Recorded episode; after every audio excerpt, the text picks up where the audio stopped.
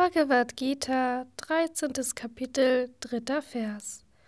Was und von welcher Art das Feld ist, welche Erscheinungsformen es hat und woher es kommt, und auch wer er ist, was seine Kräfte sind, höre das alles kurz gefasst von mir. Kommentar Swami Shivananda O Arjuna, ich werde dir sagen, was das Feld ist, warum der Körper das Feld genannt wird, was seine Erscheinungsformen und Veränderungen sind. Mit anderen Worten, welchen Umformungen es unterliegt, welche Eigenschaften es hat, welche Auswirkungen aus welchen Ursachen auftreten, wem es gehört und ob es bestellt wird oder wild wächst. Das Feld bezieht sich auf das in Vers 1 genannte Feld, wer er ist. Wer ist dieser Kenner des Feldes? Welche Kräfte hat er?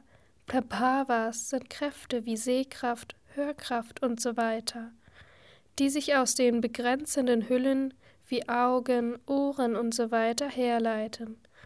Höre meine Worte, die kurz die wahre Natur des Feldes und den Kenner des Feldes in all diesen spezifischen Aspekten beschreiben. O Arjuna, ich bin ganz sicher, dass du Klarheit über die Wahrheit haben wirst, wenn du meine Worte hörst. Der Körper ist das Feld, die zehn Sinne stellen die zehn Ochsen dar. Die Ochsen arbeiten Tag und Nacht unaufhörlich auf dem Feld der Sinnesobjekte. Der Geist ist der Kontrollierende. Die individuelle Seele ist der Pächter. Die fünf Lebensströme Pranas sind die fünf Arbeiter. Die Urnatur ist die Gebieterin über das Feld. Dieses Feld ist ihr Eigentum. Sie selbst wacht aufmerksam über das Feld. Sie besitzt die drei Eigenschaften. Rajas sät den Samen, Sattva hütet ihn, Tamas lässt die Ernte reifen. Am Dreschboden des Mahatattva, des kosmischen Geistes, drischt sie, die Urnatur, mit Hilfe des Ochsen Zeit das Getreide aus.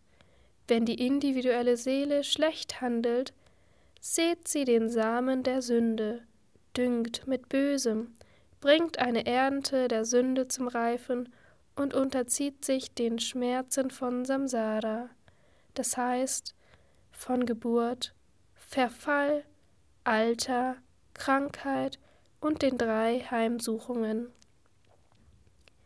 Wenn sie tugendhaft handelt, sät sie den guten Samen der Tugend und bringt eine Ernte von Glück zum Reifen. Sri Krishna spricht nun im nächsten Vers sehr lobend über die wahre Natur des Feldes und den Kenner des Feldes, um im Zuhörer Interesse zu wecken.